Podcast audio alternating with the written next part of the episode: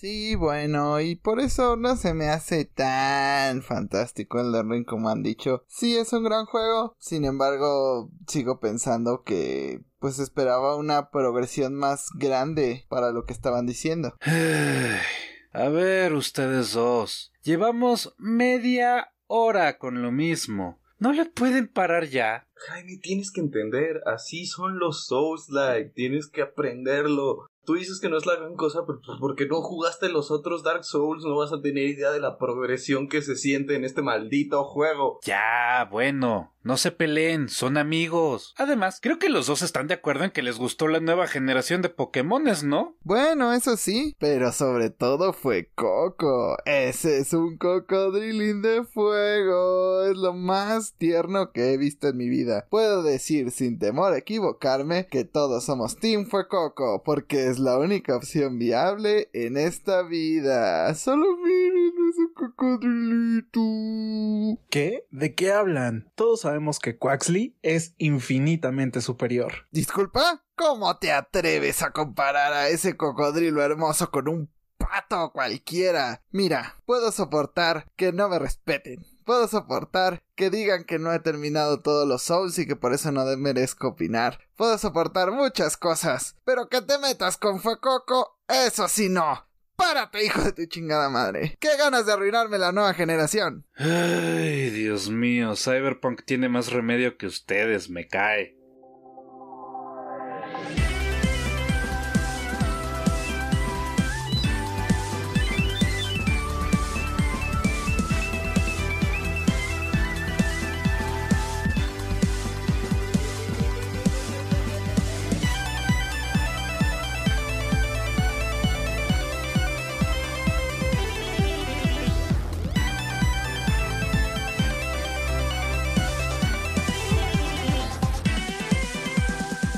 Muy buenos días, tardes o noches y bienvenidos a Glitchivisión. Así es, mi objetivo se cumplió. Derrocamos a Jaime, pudimos tumbarlo. Mi nombre es Arad Sereno y esta semana yo seré su bello host. Ya saben, la belleza es natural, pero quiero empezar este programa preguntándole, chicos, ¿qué jugaron? Yo pensé que íbamos a empezar el programa diciendo bulería, bulería. todo, ¡Nos todo, van a algo". vetar!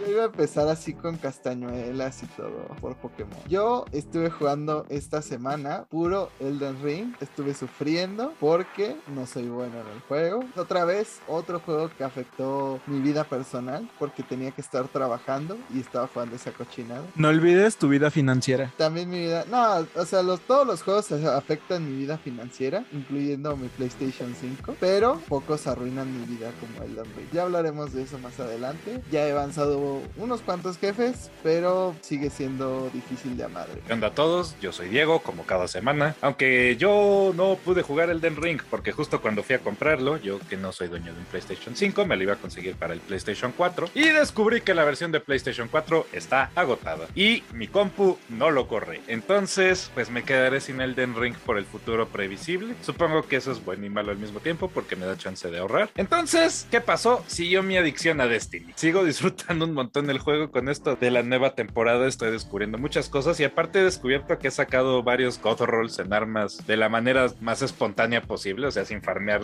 nada. Y de repente es como de, ah, sí, toma los stats más chidos que te pueden salir en esta arma. Y yo es como, yay, a huevo. Entonces ahí tengo una submachine gun y un hand cannon que están súper OPs. Pero más allá de eso, en otros ratos libres, decidí dar un paseo por la calle de la nostalgia y me puse a jugar Super Fox, que diga, Star Fox 64, perdón. Super Fox Brothers. Super Fox Brothers, Star Fox 64 y aunque se juega un poco raro en la consola virtual del Switch porque necesitas tener tus dedos en shoulder buttons diferentes, la verdad es que el paseo por la calle de la nostalgia me hizo muy feliz. Estaba gritando cuando destruí la fábrica de armas en Macbeth como si fuera chiquito otra vez, fue como de yeah, motherfucker. Y pues no sé, el, el juego sigue siendo muy divertido, sigue siendo muy padre. Eso no quiere decir que puedes seguir remakeándolo Nintendo. Haz algo original, por Dios santo. ¿Estás diciendo que el Star Fox de Wii U se llamaba Super Fox U? Yes, así se llamaba yes. Y era otro remake de Star Fox 64, para el que tenía duda. Hola a todos nuestros escuchas, espero que hayan tenido una muy bella semana, tan bella como todos ustedes. Y pues yo soy Lucy, esta semana realmente no tuve mucho tiempo de jugar, más allá de mi misma adicción de siempre, entiéndase Yu-Gi-Oh! Master Duel. Al fin empezaron a agregar un poco más de contenido, pero como siempre, Konami nunca es suficiente. Digo, ya, ya en este punto estoy acostumbrado a que nos trates con la punta del pie, pero vamos, vamos. O sea, sóbanos la espalda de vez en cuando, ¿no?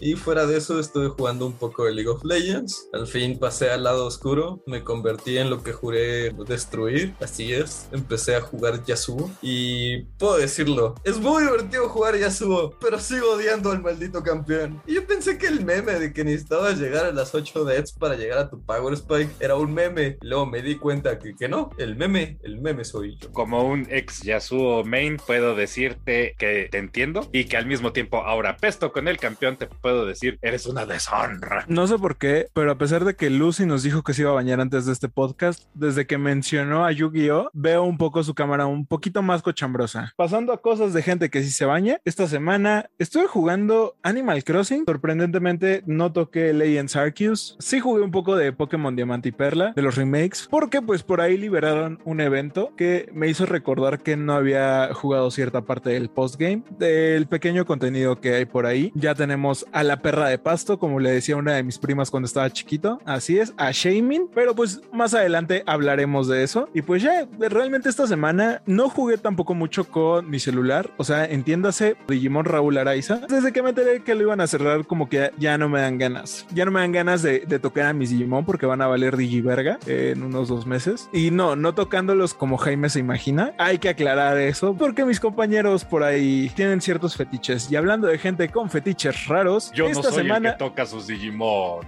nadie puede tocar a sus Digimon. Ni el que lo deja morir porque se hunden en su propia caca.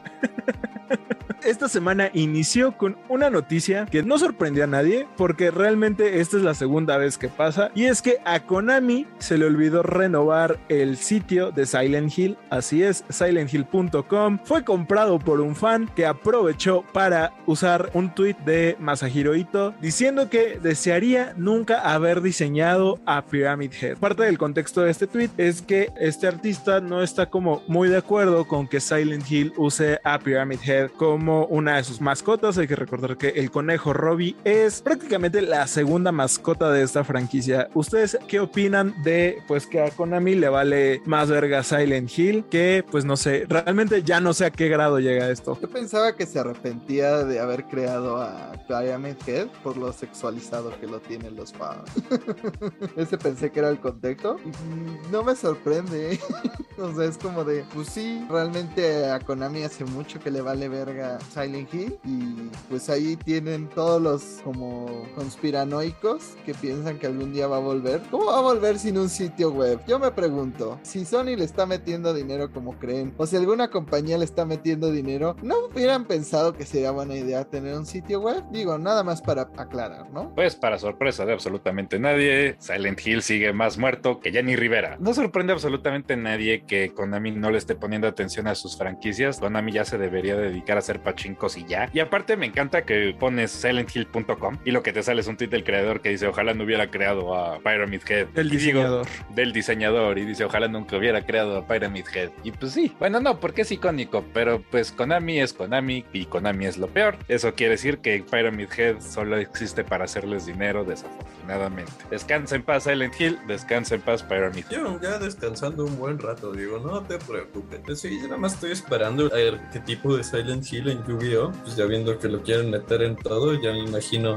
Pyramid Head como un monstruo de 10 estrellas que luego puedes invocar vanishando dos cosas de tu cementerio, alguna mamada así. O sea, por una parte Jaime tiene razón en el sentido de que si realmente estuviera un juego en desarrollo, dudo mucho que se les habría ido la renovación de esta IP. Como hemos visto, pues ya las compañías de videojuegos mucho antes de que salga un juego o, o cuando las cosas apenas están en un concepto ya tienen registrados estos derechos de copyright para evitar problemas a futuro. Por el otro lado, también sabemos que hay ciertas leyes que protegen los intereses de las compañías en el sentido de que pues, Konami bien fácilmente pueden demostrar ante un jurado que ese es su IP, que tienen derecho a ella, probablemente tengan que pagar cierta, pues un costo para recuperarla, pero de que pueden, pueden. El problema es que no demuestran interés en hacerlo, ¿no? Y esa es la parte triste, pero la realidad es que Konami hace mucho se deslindó de hacer videojuegos, más allá de Master Duel, porque es otra forma de venderle cartón sobrevalorado a la gente, en este caso cartón virtual sobrevalorado, entonces pues no es nada sorprendente, ¿no? Muchos eh, piden a gritos que ya alguien compre Konami, la realidad es que eso no creo que pase, Konami tiene suficiente ingresos a base de sus pachincos y pues de este jueguito de cartas llamado No te puedes bañar, digo yo,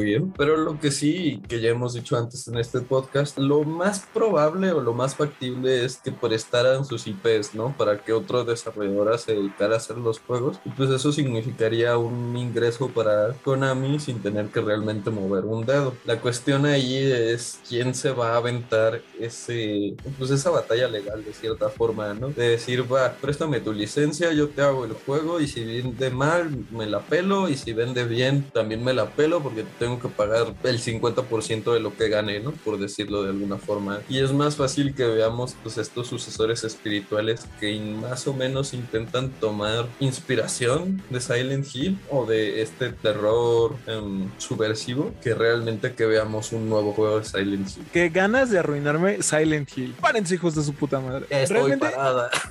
realmente esta no es la primera vez que pasa. Esta es la segunda vez que alguien les gana el dominio de Silent Hill. Hay que recordar que un poquito antes de que saliera Resident Evil 8, Silent Hill renovó su sitio web que tenía bastante tiempo abandonado desde el lanzamiento de PT y publicó una imagen de Pyramid Head diciendo él fue primero, haciendo una referencia a Lady Dimitrescu de Resident Evil 8. Y hablando de Silent Hill, el creador de esta saga, Shakira Toriyama, ya sabemos que no se llama así, se llama Keiichiro Toyama, pero Shakira Toriyama suena mejor. Va a lanzar Slitherhead en 2023, pero recientemente declaró que le gustaría hacer un videojuego de terror clásico. Con esto se refiere que vaya un poquito de la línea de lo que era Silent Hill. Supongo que lo que dice Lucy no está tan lejos de la realidad y ver sobre todo al creador del concepto de Silent Hill trabajando en un juego de terror que vaya por esa línea, aunque no sea Silent Hill, sería muy interesante. No sé, a lo mejor vemos Soundless Mountain o Quiet Town o algo así en, en 2024. Ya lo dijo Lucy, que lo más cercano que vayamos a tener a Silent Hill sean sucesores espirituales. Damas y caballeros, aquí tienen un sucesor espiritual de parte de uno de los principales creadores del primer Silent Hill, ¿no? Si quieren un Silent Hill, creo que esto es lo mejor a lo que le pueden estar tirando. Entonces, pues manténganse al pendiente de Slitherhead, porque sí, yo me acuerdo que vi el tráiler y vi algunas imágenes de ese tráiler y mi reacción inmediata fue, what the fuck, que fue exactamente la primera reacción que tuve cuando jugué Silent Hill. Pero se ve bien culero.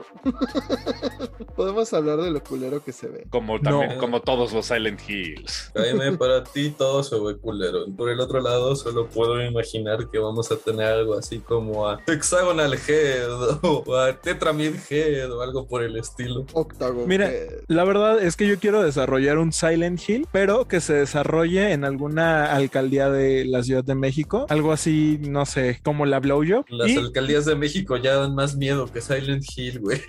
Le estás haciendo un downgrade al terror. Tienen más o sea, también. De a la doctores. Aparte, me imagino que Silent Hill de Room podría desarrollarse en la Roma y el terror vendría del precio de esos cuartos. En la Roma es más de la mitad de la Ciudad de México y el Estado de México completo. Tú vives en Silent Hill, está lleno de niebla y todo está bien caro. No hay tanta niebla. El terror psicológico de Jaime porque hay gallinas por ahí.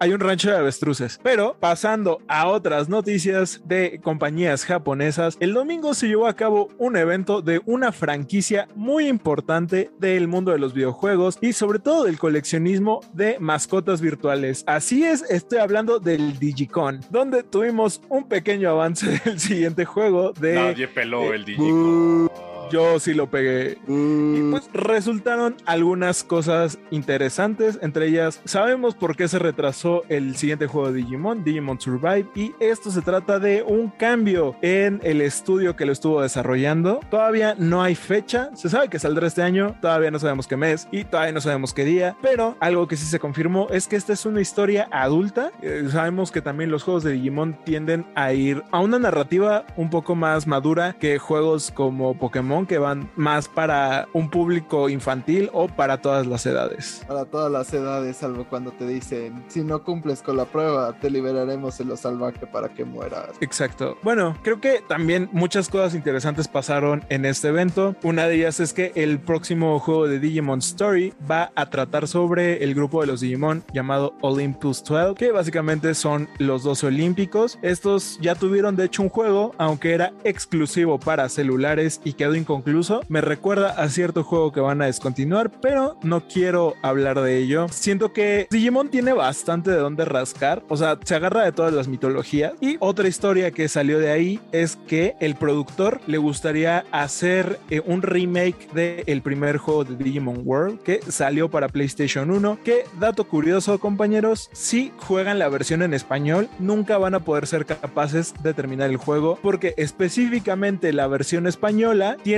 un bug que hace que sea imposible terminar el juego porque te quedas trabado en cierta parte. Y dice, pichi, cachi, cachipurri. Porque te tortean y te tortean y no te dejan levantar. Porque te dicen, ¿qué pantalones tan guapos tienes? Porque todos se espantan con la voz de Agumon en el doblaje español. Busquen Agumon doblaje español, castellano. Y se van a Busquen llevar el de eso. portugués, esa es una joya. Busquen la risa de Voldemort en diferentes idiomas. La polaca las va a sorprender. y no la polacora. Había un oscuro secreto en el doblaje de Harry Potter. En el sentido anglosajón de la palabra, era algo bastante bizarro.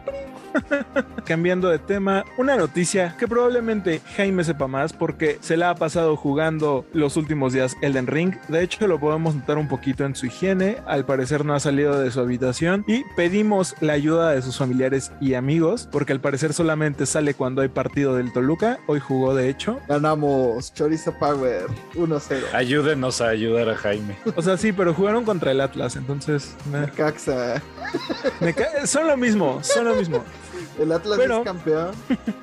Bueno, Tristemente. Esta semana salió una noticia de que los jugadores, en especial los jugadores afroamericanos o afrodescendientes, están molestos con From Software por la mala representación que existe en el juego, según ellos, pero Jaime nos va a dar más detalle. Una cosa antes, ya hablamos de Digimon Survive porque yo tenía varias quejas al respecto. No, pero puedes hacerlo. A ver, ni modo, se van a esperar las personas afrodescendientes por este momento.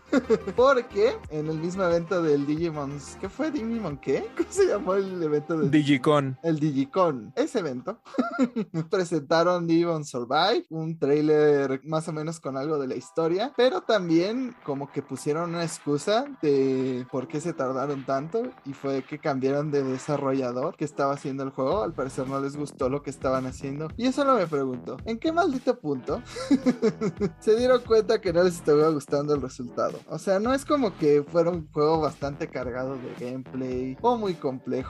Es una novela gráfica. ¿Qué tanto se puede tardar, por el amor de Dios? Y ves el trailer que presentaron ahora y no cambia nada. O sea, literal, son modelos de personajes que medio se mueven. O sea, hasta el Shin Megami Tensei 4 de Nintendo 3DS es más movido que esa madre. ¿Qué pedo? O sea, yo puedo entender que el gameplay a lo mejor esté bueno, que sea como una especie de, de Fire Emblem slash Digimon, que sea una especie de novela gráfica slash juego estratégico como 13 Sentinels. Pero mejor jueguen 13 Sentinels porque ese juego sí existe. Digimon Survive aún no existe, aún no tiene fecha, aún no tiene desarrollador posible. O sea, ¿qué pedo con Bandai? Y ahora sí, yendo un poco más al lado de Bandai, como le dije a Diego en la semana, ¿por qué pinches Bandai tampoco le mete suficientes copias a todos los juegos de From Software? ¿Neta crees que no van a vender?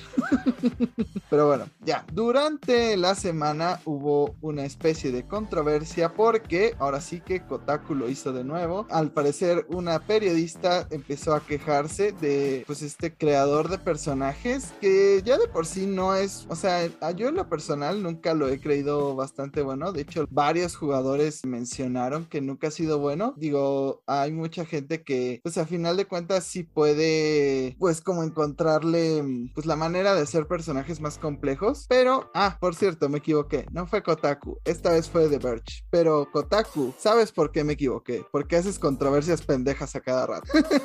es como de Kotaku, no, ahora yo qué hice. pero una periodista de The Verge empezó a publicar un artículo y más allá de hablar del juego en general y pues dijo que solamente ha sido golpeada por ese maldito en el caballo. Hablaba que no esperaba ella tampoco mucho del creador de personajes de From Software, que ella mencionaba lo mismo, que tiene mala reputación, pero que al buscar como cabello para su personaje, pues aparte de poderle poner cicatrices y ponerle poner un poco de cabello medio rizado, como este cabello que caracteriza a la gente este pues afrodescendiente que es como más rizadito, más comprimido, era lo, como la única opción. Luego eh, la mayoría empezaron a hacer chistes de gente negra con cabello de blancos, como Terry Cruz con una peluca, pero pues sí, o sea, yo entiendo que tiene que haber cierta representación, pero pues ya estamos llegando al límite, o sea, es como si yo dijera, oh, no hay manera de hacer personajes latinos lo suficientemente adecuados para que yo disfrute este juego. Literal, ves a tu personaje a la cara como tres segundos de todo el maldito juego. Es lo que menos ves. Usualmente lo ves desde la espalda, no ves directamente lo que es, cómo tiene el cabello, la mayoría tiene la cara hasta tapada. Entonces no entiendo cuál es el maldito problema. Y además, pues entrar todo un artículo sobre esto es como ya el neck más grande del mundo. Pero no sé qué piensen ustedes. Yo opino que, pues ya lo dijo Jaime, esta es controversia estúpida, como de las que saca Kotaku usualmente, pero esta vez salió de otra página web. O sea, decir que le estás fallando a la representación afroamericana porque no le puedes poner rastas al personaje es estúpido. O sea, te puedes convertir en marciano sin saber cómo te llamas. Lo puedes hacer verde, lo puedes hacer rojo, lo puedes hacer morado, puedes hacer a Barney si quieres. El hecho de que no haya un tipo de peinado no quiere decir que le estás fallando a la representación. Y para probar el punto, alguien hizo una copia casi exacta de Kanye West en el creador del Den Ring. Porque ese es el punto. O sea, es uno de los creadores de personaje más completos en el mercado hoy en día. Y From Software siempre ha tenido un creador de personajes excelso. Como para decir, ay, es que no hay rastas, entonces le estás fallando a la gente de color. Es como de renuncia, por el amor a Dios. Te estás quejando de una estupidez y tu opinión es inválida. Es, es estúpida y no vale ni cinco centavos. Recordamos que puedes hacer a tu personaje azul, Dabadi, Dabada. Bien, habiendo hecho mi mal chiste.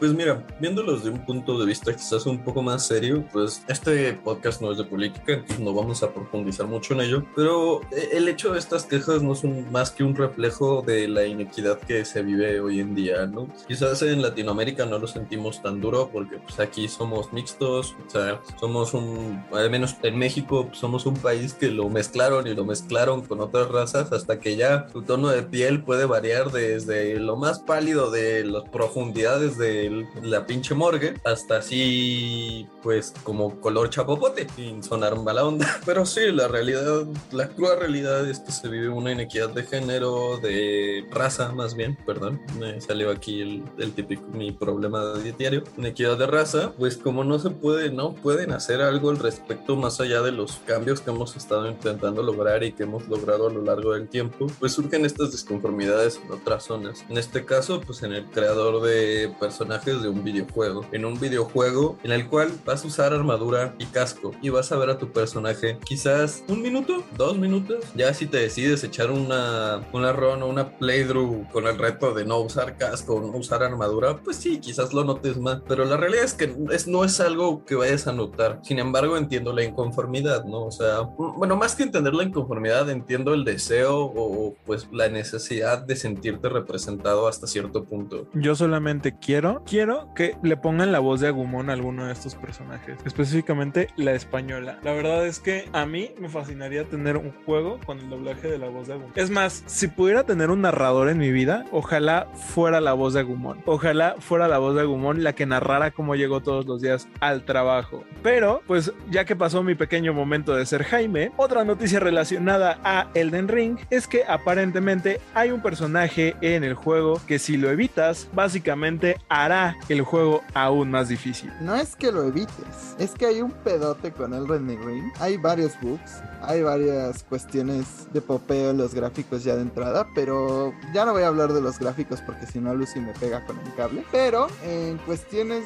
de fallos en el juego, pues sí, al parecer cuando vas empezando el juego, eh, estos son pequeños spoilers que no quiero oír. Cuando vas empezando el juego hay una manera de obtener tu caballo y después de obtener tu caballo también hay una manera de obtener las invocaciones del juego. Bueno, el personaje que te da el caballo te da indicaciones para llegar a este punto para ganar las invocaciones del juego. No voy a aclarar qué personaje, no voy a aclarar casi nada de la historia para no dar spoilers, pero este personaje que es como una bruja, que es el que te da las invocaciones, solo aparece si vas casi de inmediato a la misión. Si te- Lucy te da las invocaciones.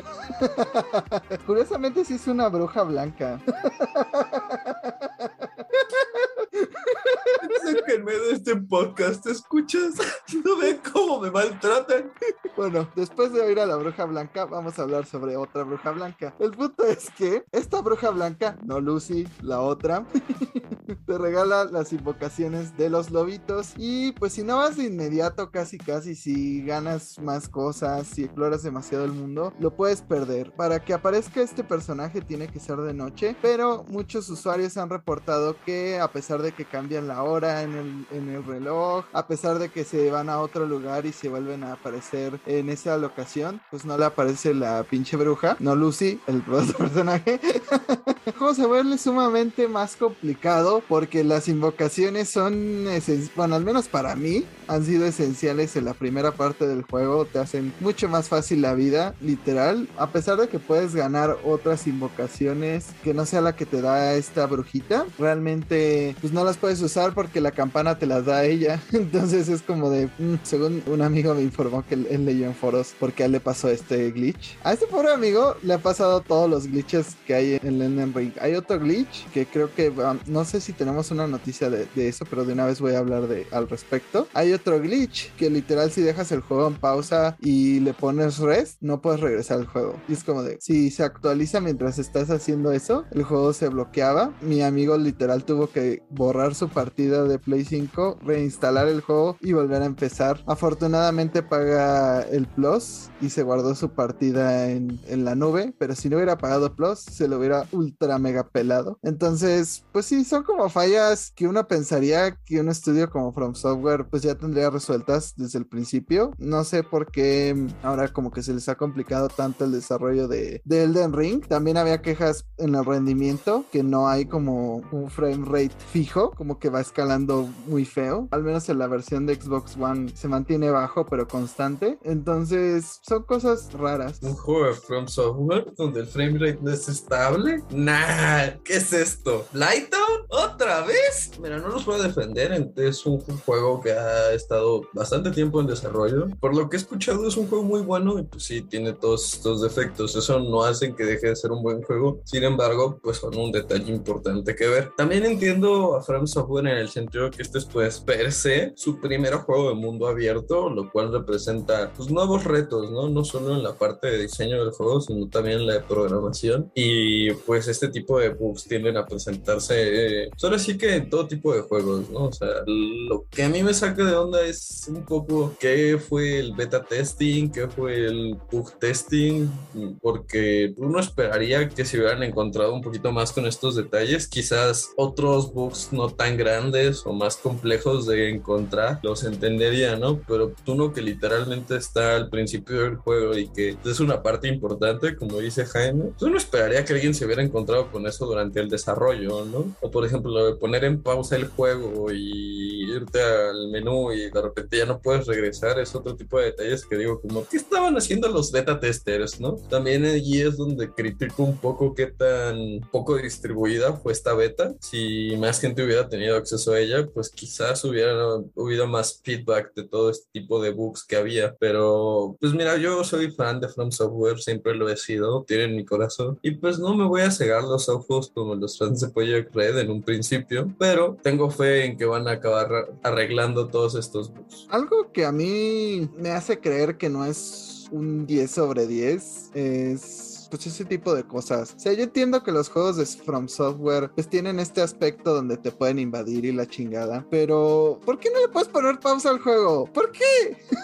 o sea, es, molesto. Y otra cosa. Porque así se juegan todos los Soulsborne. Ya sé, pero Porque eres débil. eres débil. Eso no lo hace difícil, lo hace molesto. ¿Saben qué otra cosa no lo hace difícil, pero lo hace molesto? Tienes que ir al puto menú, equiparte las cosas, aprenderte el hechizo, luego programar programar el hechizo, no, puedes usar todos los hechizos con las mismas cosas de hechizo. Es como, güey, ¿por qué? Eso no lo hace más difícil, lo hace simplemente un pinche grano en el trasero. Eso es todo. Fabio preguntándose por qué un juego que se promociona a sí mismo como prepárate para morir y prepárate para sufrir, no es un Power Fantasy de poderes donde puedes hacer lo que se te da la gana. Hmm. Al menos no al principio. Insisto, no es cuestión de la dificultad. Yo sabía que iba a morir eso no tiene nada que ver con que sea difícil, solo tiene que ver con que es molesto. O sea, ni siquiera tiene que ver con, o sea, el poder ya lo obtuve. Párate, cabrón. Párate. ya me cansaste. Mira, yo tenía ya el maldito báculo. ya me habían cobrado. ya me habían cobrado por el hechizo. Ya lo había aprendido, pero no, porque no lo seteé en la parte de equipamiento para que lo use con ese báculo. No podía usar la magia. Y es como de, eso es simplemente molesto. Ni siquiera tiene que ver con la dificultad del juego. Ok, punto número uno. El motivo por el cual el juego no tiene pausa es para que te sientas estresado, ¿sí? El juego está intentando venderte una atmósfera donde literalmente el punto es que no estás seguro en ninguna parte. O sea, te están vendiendo Catepec. Sí, básicamente. Pero además si no estás, si te quedas a descansar en una maldita fogata, estás completamente seguro. Solamente que... Porque las fogatas son el único punto seguro del maldito juego. Lo han ahí te dejan los Dark Souls. Y ni ahí te dejan ponerle pinche descanso al juego. Te desloguea si te sales por cualquier madre. También no tiene pausa porque técnicamente, muy técnicamente es un juego online. O sea, finalmente como hay gente que te va a invadir, eh, pues ni modo que le pongas pausa cuando tienes a la persona que tienes enfrente, ¿no? Es otra parte de los, de los Dark Souls, ¿no? Que es el hecho de que en cualquier momento te puedan invadir. Pues es una parte del juego, ¿no? O sea,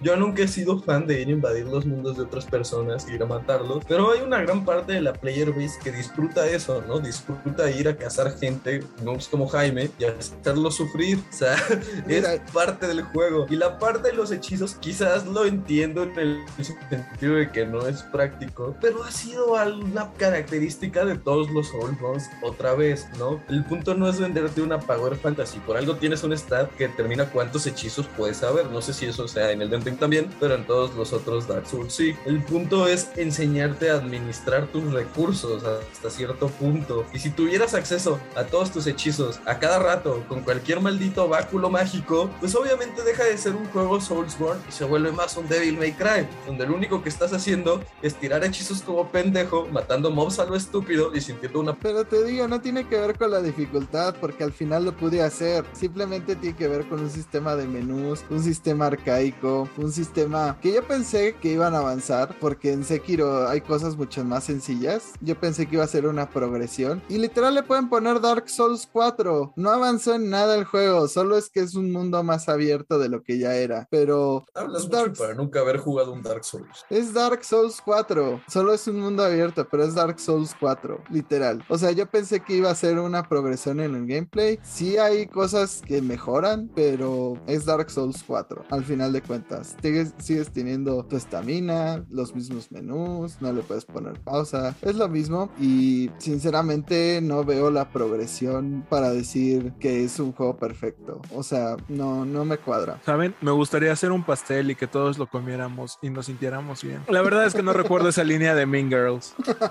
Pero al final alguien gritaría, él ni siquiera ha jugado Elden Ring. Y diría, eso es cierto, pero tengo mucho que decir.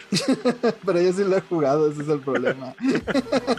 pero... pero antes de que se le olvide Jaime de que yo soy el dictador en este episodio, quiero escuchar la opinión de la bruja blanca. Lucy. M, con todo el respeto, te quiero mucho como amigo, te aprecio mucho como persona, eres un compañero en mi vida, pero sin embargo, ¿cómo carajos quieres sentir un progreso de los otros Dark Souls si nunca lo estás experimentado? Pero sé de qué van. O sea, es lo mismo. Y sí los he jugado en partes. No, no porque no los tenga físicamente, no quiere decir, pero si quieres, mañana los compro y acabamos esta pinche plática. Pero sí los he jugado. El pedo es que es lo mismo una y otra vez y es Dark Souls 4. Es todo. Y no deja de ser un buen juego, pero no es un juego perfecto. O sea, no se me hace un juego 10 sobre 10 porque tiene muchos detalles de ese tipo. Solamente es todo lo que estoy diciendo, que hay muchos detalles que le impiden progresar más allá de ser Dark Souls 4. Siento que acabo de vivir el divorcio de mis padres otra vez. Y pues, Pero ahora tú no lo viviste. ah, claro que sí, quizá no tenía la memoria, pero sí lo viví. Y hablando de cosas desperfectas, más bien imperfectas, perdonen. Hoy duermes en el sillón, ¿entendiste? Ahora tienes que comprar la versión del juego de tus padres, del el divorcio de tus padres, o si no, Lucy te va a pegar con el cable. Pero bueno, antes de que mis papás se vuelvan a divorciar por un juego incompleto, en esta ocasión seguimos hablando de Elden Ring y justo las personas están haciendo mods con la versión de PC y están justo trabajando para mejorar esta versión, eh, la de Steam, están haciendo que corra a 60 FPS, lo que está literalmente rompiendo el juego, incluso pues esta primera versión está llena de glitches, muchas personas lo están probando en sus computadoras, pero pues al estar en una fase beta sigue siendo muy inestable. Yo digo, alabado los mods de PC que arreglan las dificultades que los mismos desarrolladores no pueden solucionar. Pero ojalá pues sigan avanzando y ya no logren que el juego se rompa una vez que le subes los cuadros por segundo. A mí me impacta la velocidad con la que trabajan los modders. Trabajan más rápido que cualquier compañía de videojuegos. No dudo que en dos semanas vamos a tener a Dante de Devil May Cry incluido como un jefe o algo por el estilo. Esos cuates trabajan neta a toda potencia y los admiro mucho. También los quiero mucho porque hacen más divertidos mis juegos. Así que todo mi amor, cariño y respeto a los modders. Mira, la cuestión es, al menos con los juegos de From Software, los modders han siempre sido muy fans. Pues han logrado cosas impresionantes con este juego. Hay un mod que básicamente agrega una campaña adicional. O sea, básicamente pues lo mismo que Blood and Wine para Witcher 3. Pues es impresionante lo que logra, ¿no? O sea, también es, en- o sea, entiendo hasta cierto punto los modders, pues sí, no son trabajadores, no les pagan por hacer estas cosas. Sin embargo, se agrega a su portafolio como diseñador. Como los trabajadores de fábricas chinas, ¿puedes ver la analogía? Y a los periodistas. Nada, los periodistas. Este, y la cuestión es, pues, uno como trabajador de una empresa, pues obviamente tiene sus limitaciones en lo que puedes hacer, lo- en lo que puedes trabajar, lo que te toca hacer en ese día. Y pues como modder tienes más libertades, se podría decir que tienes más tiempo para trabajar, tienes tu tiempo libre, tus horarios. Y sobre todo, pues no tienes que levantar el producto desde cero, ¿no? O sea, ya tienes el producto, solo lo estás tweakeando y lo estás mejorando. Yo solo tengo un problema con los modders y es con los modders de Resident Evil. ¿Por qué tienen que encuerar a todo mundo? ¿Por qué? No necesitábamos ver a Mr. X encuerado. De verdad. Porque no. son sexys, incluyendo a Mr. X. Y además le ponen una tanguita de umbrella. no necesitábamos un mod con el ganso de Goose Game en lugar de Mr. X. Eso crees tú, yo necesito ese mod. Yo no, porque me asustaría más que el juego en sí. Creo que para Jaime eso sí sería una experiencia de terror psicológico. Eso que te sirva. ¿Cómo se llama? ¿Charles el tren? ¿Cómo se llama el tren ese todo feo? Tomás. Tomás. Tomás. Tomás del Tomás. trenecito. De hecho, mi sobrino tiene una obsesión con Tomás, pero esa es una historia para otro día. Quiten a los osos gigantes de Elden Ring y pongan a Tomás. Petición. ¿Qué tipo de osos son? Espera el mod. Estoy interesando por el juego. No, no de los que te gustan. Ay, maldita sea. Hablando de cosas que me ponen. Bueno, realmente esta no, no me puso feliz ni triste. Simplemente dije, ok, esto suena bien. Y es que Elden Ring se volvió el juego más vendido en Reino Unido desde Red Dead Redemption. Cabe aclarar que el juego más vendido que no es un FIFA o un Call of Duty. De hecho, la última vez que un juego logró este récord fue Call of Duty Vanguard. Y en este momento, los tres primeros juegos en las listas de Reino Unido son Elden Ring, FIFA 2022 y Horizon Forbidden West. Mira, todo Inglaterra tiene mejor gusto y conocimiento que Jaime, ¿quién lo diría? Pero pues dejando de su de un Yo sí lo lado. compré Sí, al menos ellos lo están disfrutando. también. Fuera de eso, puedo notar el por qué. O sea, es el juego más ambicioso que ha hecho From Software. Se han ganado bastante popularidad a lo largo de los años. Y pues bueno, el FOMO, Fear of Missing Out, miedo de perdérselo en el momento, siempre ha sido una realidad. Pero pues yo espero que este juego venda aún más. From Software se ha ganado ese nivel de confianza, ¿no? Aunque todos sus juegos tengan similaridades, todos se juegan un poquito distintos, si puedes sentir el avance, si los has ido jugando. Ninguno de ellos no deja de ser un juego excelente, ¿no? Aún Dark Souls 2, que mucha gente dice que es el peor, yo diría que tiene cosas muy padres. Tiene, por ejemplo, muchas de las armas más interesantes que yo ubico en toda la franquicia. Entonces, todos los juegos de From tienen algo bello, único y especial. Entonces, creo que se han ganado este voto de confianza para que tanta gente vaya y compre su juego tan pronto salga. Y pues, como dice Lucy, ¿no? Ese miedo a perderte o a no formar parte de la conversación de inicio, sí te pega. Les puedo decir que a mí me está pegando. O sea, el hecho de no tener el Den Ring y de tener que evitar spoilers como si fueran plaga, la neta es que sí te duele. También uno que quiere jugar el juego y verlo con perfectamente este limpio y, sorprenderme del mundo, ¿no? Pero bien por From, se lo merecen porque siempre hacen buenos juegos y pues yo espero a ver qué más sale de todo esto. Yo tengo otra gran queja de Elden Ring. ¿Por qué la caja dice, levántate tiznado, levántate maculado? ¿Por qué nos hacen esto en Latinoamérica? ¿Por qué? La neta es que eso sí es una mentada de madre. ¿Me estás diciendo que Latinoamérica todavía es territorio español? ¿No estoy diciendo que en el ring siempre es miércoles de ceniza? Así es, te hacen tu crucecita. Pero claro, Arad, o sea, Latinoamérica es España. ¿No has visto todos los análisis de los starters? Todos incluyen alguna cosa de México, porque los gringos no entienden que España no está en México. Pero, allá de eso, Aunque España cabría en México por tamaño geográfico. Sí, o, o sea, realmente hay más mexicanos que españoles, entonces algunos hasta dicen que él debería llamarse mexicano, no español, pero vamos a empezar que controversias tontas como las del presidente. pues sí, el juego lo merece, la verdad, es, es muy padre, muy bello. De la nada estás en un lugar y llegas a un túnel subterráneo y ahí te empieza una cantidad de vergazos espantosa. es como de, no, ¿te regresas? Creo que ya sé por qué Medio Grinder desapareció desde que salió ese juego. Les gustan los vergazos, los porrazos. ¡Ah! Además, puedes usar un espadón a doble mano y hacer más daño. y hay modo Pero- de doble espada, entonces puedes jugar a los espadazos dos veces. Pues sí, o sea, este juego tiene madres contenidas que solo ves del poquito tiempo que jugué Bloodborne. Hay mundos que parecen cosas salidas de Lovecraft que de la nada te llaman así de, ah, sí, ahora te mando un pinche mundo con tentáculos y con madres que te quieren matar de la nada y dragones medio muertos y solamente quieres regresar a- al bonito pasto de la primera parte.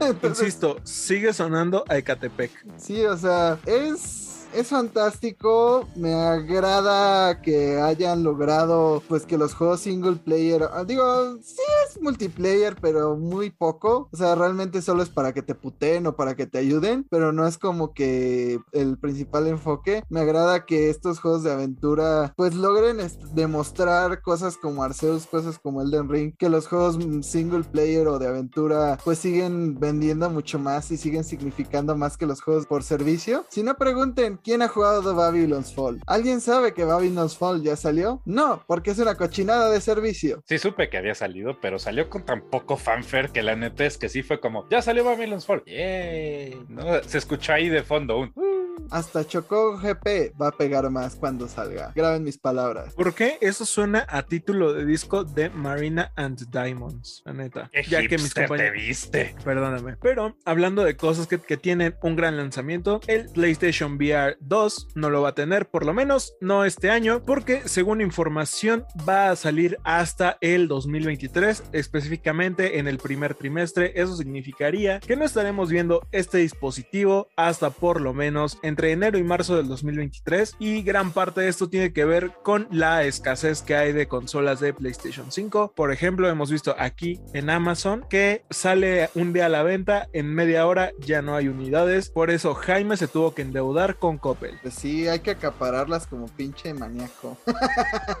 y ya de por sí el, el, VR es un nicho muy pequeño. Ahora pídele a las, a las pocas personas que tienen un PlayStation 5 que se compren un PlayStation VR. Entonces está bastante complicado, más la escasez de chips, más que todavía no hay títulos para eso, más que no han salido cosas exclusivas para PlayStation 5 y tienes una combinación espantosa para que sea el, el VR menos comprado. O sea, de por sí en PlayStation 4 era un nicho de mercado bastante reducido. Se ve muy chido, pero mientras no logren hacer que sea menos invasivo y menos caro, yo no le auguro un futuro tan bueno al VR, salvo que sea Resident Evil 4 VR. Yo quiero jugar esa madre. El problema con el VR, o que yo siento que es el problema principal con el VR, es el mendigo precio. O sea, el mendigo precio lo hace un gadget súper inaccesible y encima de todo requieres de mucho espacio para jugarlo y aunque cada vez lo hacen más mm, sensible a tus movimientos y que cada vez capta mejor lo que estás tratando de hacer, pues no dejan de ser un poquito falible, por decirle de algún modo, en el cual de repente vas a ver cosas salidas de un libro de Lovecraft, haz de cuenta que te metiste a Bloodborne y estás viendo a alguien retorcerse por su vida. Insisto, lo que yo siento que es el problema mayúsculo con VR es el precio, porque esas madres son bien caras para juegos que en su mayoría son shovelware, o sea que en realidad no vale la pena mucho jugarlos en VR, habiendo sus notables excepciones como Resident Evil 4 VR o como Super Hot VR, pero en realidad sería como de esas cosas que lo juego un ratito y ya lo dejé porque pues no tengo mucho más que jugar. Entonces, pues bien por el PlayStation VR, pero eh, yo voy a pasar hasta que me demuestren que vale la pena pagar semejante preciazo. Yo voy a pasar hasta que me digan que puedo vivir con un solo riñón para poder pagar esa madre. Yo voy a pasar en general porque no creo hacerme un Play 5, pero pues, más que nada me interesa saber un poco más acerca de estos controles ápticos que aparentemente va a tener. No se nos ha dado mucha información al respecto, pero pues es algo que, pues sí, al final del día avanza la tecnología y pues es un progreso natural de las cosas, ¿no? Por otra parte, pues como dice Diego, ¿no? O sea, más allá de, sin tomar en cuenta el precio, la cantidad de gente que conozco que tiene un Play 5 es muy poca. La cantidad de gente que conozco que tiene un Play 5 en un lugar con más de 5 centímetros de espacio para moverse a, a su alrededor es aún menor. ¿Por qué? Porque hoy en día cada vez vivimos más en pequeños huevos llamados departamento por pues, el sobreprecio de las viviendas. Entonces este factor pues también afecta las ventas al menos en esta parte del mundo. Ya no sé si los gringos pues, tengan el espacio. ¿no? Entiendo que hay algunas excepciones y pues se presta pues a ciertas adaptaciones de juego como es Resident Evil para pues, una inmersión más extrema en este terror o como ciertos juegos tipo arcade como es este Beat Saber que han tenido bastante popularidad pero todavía no siento que haya salido un juego que realmente revolucione el mundo y que diga sí este es el motivo por el cual me voy a comprar un VR no este juego cambia el juego ¿no? I like Alex solo lo dicen los fans de Half-Life 2 siguen gustados porque no hay un Half-Life 3 entonces ya se conformaron con un Half-Life Alyx. Y ese es exacto el problema. ¿cuántas personas jugaron Half-Life Alyx? yo vi muy poquitos reviews y el hype cuando salió duró tan poquito porque nadie lo jugó porque nadie tiene un VR yo estoy esperando a que salga Silent Hill VR para que Arad compre y algo no sentado porque esa porquería nunca va a salir. En ese momento yo saldría corriendo por un PlayStation 5 al Electra más cercano. Y por un VR yo solo me pregunto cuántos Diegos de anchura se necesita en tu cuarto para jugar VR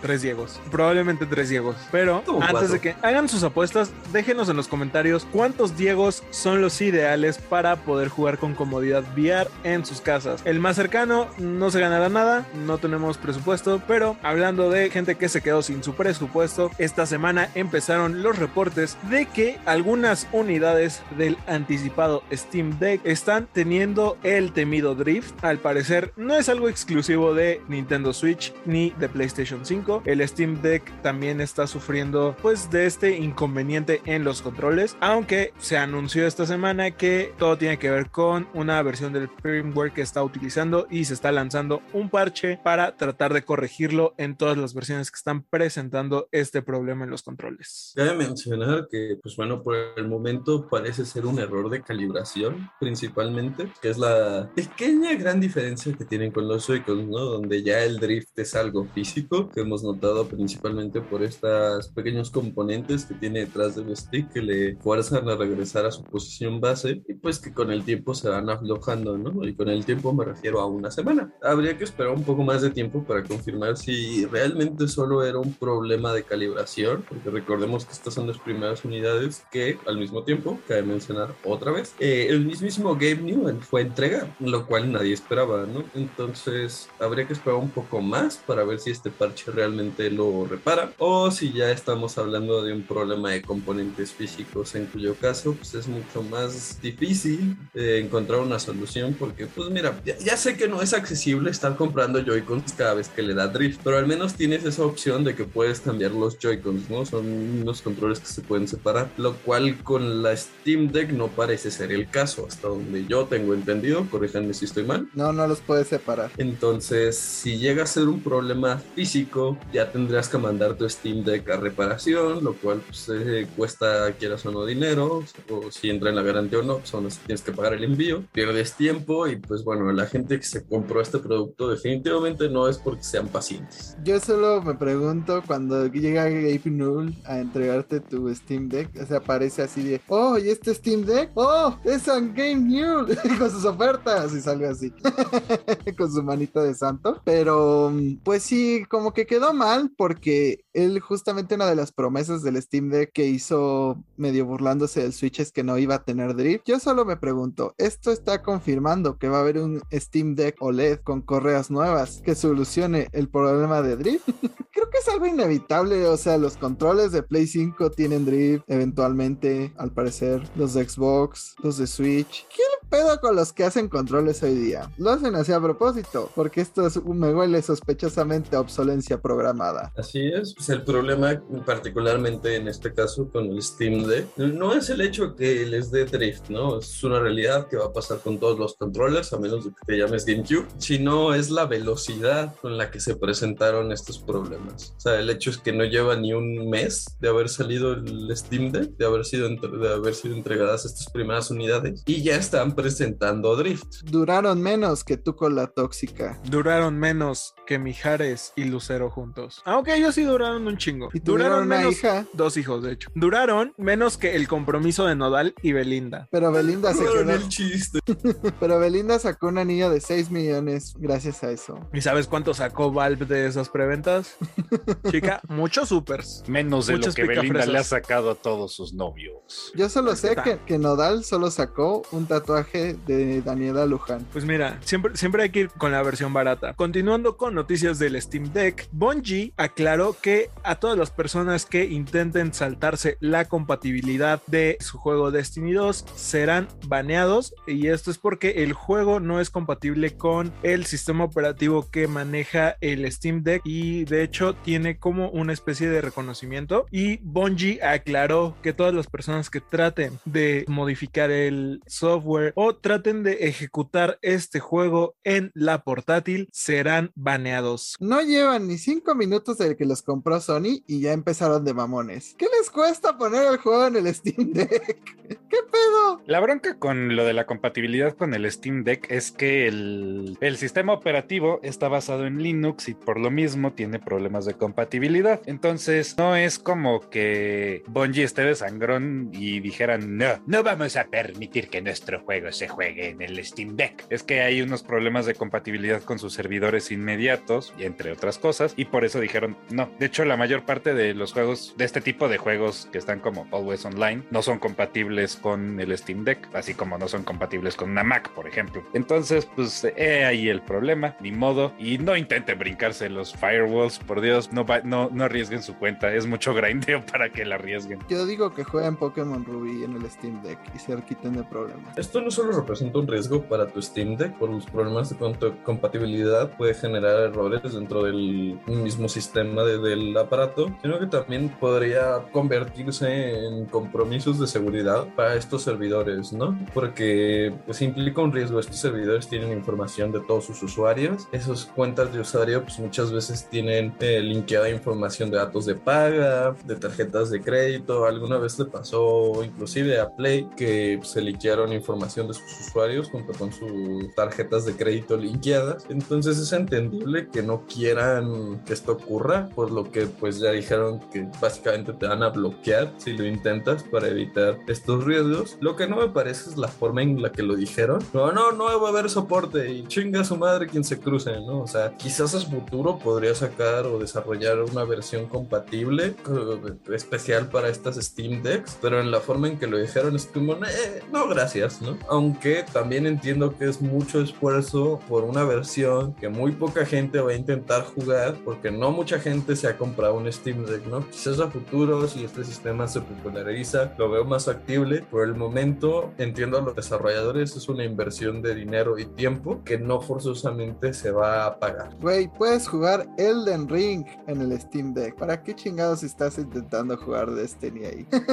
Porque Destiny es la onda. Pero además es muy incómodo. ¿Han visto un Steam Deck? Te pueden aventar esa cosa y te mueres. Sí, efectivamente el Steam Deck está bien choncho. Pero a nada lo que dijo Lucy de que no mucha gente tiene todavía el Steam Deck, le agradezco mucho a Steam que a principios de semana me haya mandado una notificación diciendo el Steam Deck ya está disponible. Gracias. No lo estás vendiendo en Latinoamérica, estúpido. No me Ya sirve de nada tu pero no en tu país. notificación. Es como fuck you, Steam. Bueno, sí, creo que para que se popularice también tiene que bajar de precio. Así de, no lo ponemos en tu región porque sabemos que no lo puedes pagar por Moreno. Ey, Pero bueno, ya que estamos Dice, hablando, Efectivamente no lo puedo pagar, pero no es porque sea moreno. Dice esta bruja blanca que no te proyectes, moreno. pero bueno, dejaremos de hablar de la, de la gente morena porque no queremos que nos bloqueen este episodio. Pero de lo que sí seguiremos hablando es de Steam y es que el juego Alice Madness Returns está de vuelta en Steam después de 5 años de estar ausente de esta tienda. Que de hecho la única forma de jugar también la precuela de este juego, más bien el primer juego que salió a American McGee's Alice, era comprando un paquete especial de Alice Madness Returns. De otra forma, el juego no se vende por separado. Y sí, recuerdo que hace algunos años retiraron este juego de algunas tiendas, si no es que de la mayoría, nada más se podía comprar en plataformas de EA. Y pues creo que es una buena noticia para todas las personas que juegan en PC y tienen ganas de disfrutar este título. Si mi computadora soportara esos juegos, la verdad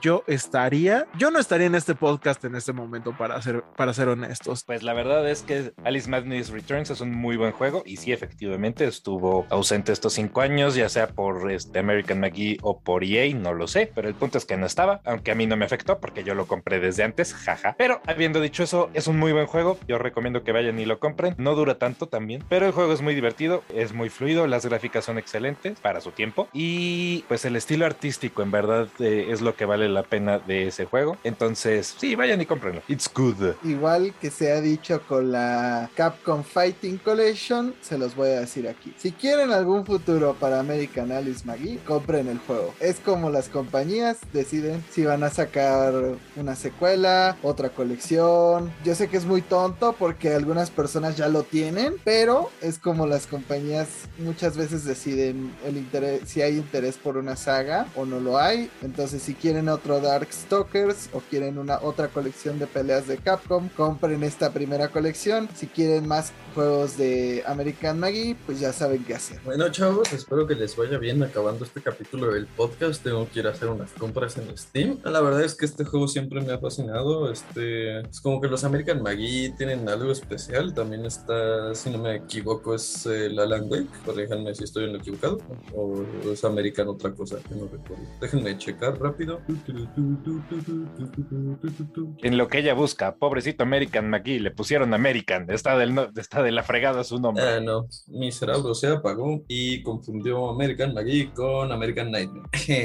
Pequeño detalle. Apliqué la luz y hace muchos capítulos no la aplicaba, ¿verdad, chicos? Sin embargo, estos dos títulos tuve la oportunidad de jugarlos. Es uno de los pocos títulos que llegué a jugar con mi hermana ya después de que ella perdió el interés en los videojuegos. Y pues lo recuerdo con mucho cariño, ¿no? Entonces, la verdad es que sí se los recomiendo. Como dice Diego, no es demasiado largo. Tiene replayability, tiene una buena historia y pues se nos dejó como en la expectativa de una continuación. Hemos visto a los desarrolladores del juego hacer estas campañas empujando la idea de un nuevo Alice Madness Returns, o bueno, como le fueran a llamar. Entonces, si tienen la oportunidad, Asylum. cómprenlo. Es un muy buen juego con una muy buena historia y yo espero que se nos dé uno nuevo. La verdad, igual que Lucy, soy muy fan de esta historia. Aunque yo no he tenido la oportunidad de jugar Madness Returns porque pues no tenía PlayStation 3 ni Xbox 360 para poder disfrutar este juego. Lo que sí es que jugué American Maggie Alice, que fue uno de mis juegos favoritos de PlayStation 1. Más tarde lo jugué en PC y me siguió encantando. Pero además, lo que menciona Jaime es muy importante. El interés que están mostrando que existe todavía en esta franquicia, pues es suficiente para que pues veamos que este proyecto pueda avanzar. El desarrollador habló en su momento de que le gustaría tener una versión remasterizada para consolas actuales. Entonces yo creo que esta es una forma de que eso se proyecte en el futuro. Quién sabe, a lo mejor si le va bien en Steam, podremos verlo en Nintendo Switch, eh, PlayStation 4 por lo menos, que veamos Asylum por fin después de tantos años de campaña. Además de que pues también están trabajando ya en una serie. Dice que el proyecto está más vivo que nunca a diferencia de Jenny Rivera. Aunque pues posiblemente Jenny Rivera esté haciendo algunos chiles rellenos en un canal de YouTube, pero pasando a otra noticia, esta semana hubo dos trending topics en Twitter referentes a Nintendo Switch y esos eran Nintendo Switch 2 y Nintendo Switch Pro, pues debido a que hubo algunas filtraciones de Nvidia de las que se estuvo hablando pues por lo menos dos días. Una de ellas es que estaba esta compatibilidad con HDR, que iba a haber mejoras en los gráficos. Recuerden que hay que tomar estos rumores como lo que son por el momento, rumores. Cuando salió el Nintendo Switch OLED, muchos hablaban de que íbamos a tener una versión Pro y yo solamente quiero que no salga una versión Para que mi compra de un Nintendo Switch OLED no sea estúpida. Ahora te tengo malas noticias. la persona que filtró este asunto no, no alcanzó a, a checar su nombre, pero eh, según tengo entendido es un leaker bastante efectivo con cosas que se tratan de Nvidia y por lo cual pues da más credibilidad al asunto y pues sabemos que Nintendo realmente su intención era sacar una versión Pro el año pasado, pero pues no sé, no sé si lo hayan notado, pero hay ciertas situaciones en el mundo que lo han impedido. Puede que otras situaciones que hay en el mundo lo impidan ahora, pero que Nintendo tiene ese plan, pues evidentemente lo tiene. Muchos comentaban, por ejemplo, que Arceus era uno de los juegos que estaban como esperando esta posibilidad de tener un hardware más, poderoso y tuvieron que adaptarlo al Nintendo Switch que ya tenemos. Yo no me sorprendería, yo sigo creyendo que las ventas de Nintendo así como están, pues sigue arrasando con un hardware bastante limitado y vimos las ventas que tuvo el OLED que fueron bastante grandes como para un modelo que cuesta más. Entonces no dudaría que Nintendo lo esté pensando sinceramente. Así que en ese momento Arad sintió el verdadero terror. Tú también, perro. Es una realidad que eventualmente va a salir un Switch Pro, un Switch, un New Switch, como le quieras llamar. ¿Por qué es esto? Porque volteo a ver las tendencias de las consolas de Nintendo. Ok, la gente ya olvidó que del 10 que parecía dos tabiques plateados, pasamos al 10 Lite y de ahí al 10i y de ahí al 3DS y de ahí al New 3DS. O sea, la, la realidad es que va a llegar. La cuestión es, a pesar de que ya esté en desarrollo o ya esté en progreso, económicamente pues no es viable para Nintendo empezar a desarrollar esta consola en la fase de ensamblaje. Por lo mismo de las situaciones de la escasez de chips, el sobreprecio de ciertas partes electrónicas, los diferentes problemas con transportes alrededor del mundo debido a distintas situaciones que no vamos a hablar en este podcast. Es una realidad, sin embargo, por el hecho de que Nintendo Switch OLED salió apenas en octubre del año pasado, veo muy poco factible que salga este año un Switch Pro. Siento que le van a dar más tiempo de vida a la OLED por lo mismo de que, que venda lo que tenga que vender, que me genere las ganancias que me tenga que generar y cuando ya me sea más viable pues crear una línea de ensamblaje para este nuevo Switch Pro cuando lo empiezo a sacar al mercado. ¿no? Le recuerdo a Lucy que apenas un poco después de que salió el Nintendo 2DS salió el Nintendo Switch. en menos el 2DS era un downgrade para gente que se quería hacer con un 3DS pero no tenían la economía para hacerlo. El Switch Lite, pero... No hablemos del Wii Mini. No hablemos del Wii Mini. Ah, el Wii que no tenía ni siquiera puertos de Nintendo GameCube. Qué feo. También que hay gente que compró el Nintendo Switch Lite porque creía que esa versión iba a tener Joy-Con Drift. Ay, mi gente. No estamos aquí para discutir decisiones estúpidas. Pasando a una noticia de PlayStation 5 y recordarles que Jaime todavía debe 20 mensualidades, pero ese es tema para otro episodio también. Esas sí son decisiones estúpidas. La desarrolladora que trajo el año pasado Returnal, Housemarque, está trabajando ya en un nuevo juego y muchos indican a que podría estar trabajando en una IP para el 2023, pero Jaime nos va a dar más detalles. Pues sí, los desarrolladores mencionaron que van a hacer una IP totalmente nueva. Muchos creíamos que iban a continuar con DLC para Returnal porque era un juego que se prestaba para ello. También mencionaron que usualmente les gusta hacer títulos más arcade, según ellos, porque no es cierto, que son como la única desarrolladora AAA que está haciendo este tipo de juegos tan arcade como lo, lo fue Returnal y como, ay, no recuerdo el nombre de este juego de Play 4 que hicieron, pero pues sí son juegos fantásticos que te recuerdan esas épocas de los juegos que se trataban más de cómo los ibas pasando, la cadencia, esquivar muchas balas, la música, tratar de hacer runs perfectas, más que pues, estar conectándote con un montón de güeyes para sacar la skin de Tom Holland de Uncharted, ¿no? Entonces me gusta este enfoque que tienen, pero me hubiera gustado mucho más un DLC de Returnal. Digo, no he acabado Returnal, pero pues es muy difícil. Perdón, pero ese sí también es un juego muy difícil. Aquí Eh, tengo una pregunta antes de que Jaime continúe. ¿Cuántos juegos has terminado desde que tienes el PlayStation 5? Spider-Man Miles Morales, los de Switch no cuentan. no. Touch. Digo, touche. no, pues eh, Play 5. mm, em, te platico después. pues es que mira, tuve la genial decisión de comprar Returnal, que es un juego difícil. Luego compré el The Ring, que es un juego difícil. El único juego fácil que he comprado es Horizon Forbidden West. Y Horizon Forbidden West es una secuela. Y tampoco he acabado Horizon Zero Dawn. Entonces, me va a tomar un tiempo. Pero eventualmente acabaré un juego de Play 5, aparte de Spider-Man Miles Morales. Técnicamente acabé Resident Evil Village, que es un juego de Play 5, así que Lo terminaste en Play 4. igual, lo puedo volver a acabar. la versión de Play 5. No nos engañemos, Jaime. No nos engañemos. Antes de pasar a las noticias que todos hemos estado esperando, una noticia rápida. Ya se anunció la fecha de eh, este remake de The House of the Dead, este real shooter con zombies y pues que había sido anticipado ya. Al fin se nos dio una fecha de venta. La preventa comienza a finales de este mes. Va a salir el 7 de abril y va a llegar con la módica cantidad de 25 euros o también me parece que va a estar alrededor de los 25 dólares y yo siento que ese es uno de los juegos que se va a unir a la lista de los no terminados de Jaime. Así es, ahí estará junto con Chocobo GP cuando salga, o al menos la versión gratis, porque recuerden, hay versión gratis de Chocobo GP y ahí vamos a estar. Realmente es algo que a mí me emociona porque canta los rail shooters de esa época cuando ibas a los cines y te daban estas pistolitas azul y roja y yo siempre quise saber cómo acababa House of the Dead porque pues, nunca fui tan bueno para terminarlo con una sola ficha y aparte mi compañero solía ser o mi hermana o mis papás porque pues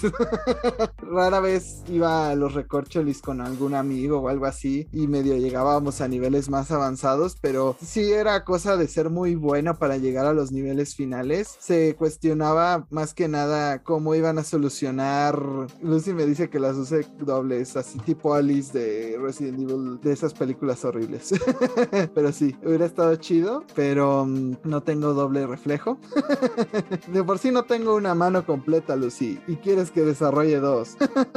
Estoy muy manco. No tienes doble reflejo, no tienes ni medio reflejo. Ajá, o sea, tengo un muñón para jugar, no tengo una mano completa para, para pasar ese juego. Pero el punto es que dentro de los detalles que dio el desarrollador, porque el trailer no nos dijo nada, o sea, el trailer se ve bonito y todo, pero no nos dijo nada. Lo que realmente nos comunicó fue el que contestaba comentaron dentro de la publicación de Twitter de Nintendo UK.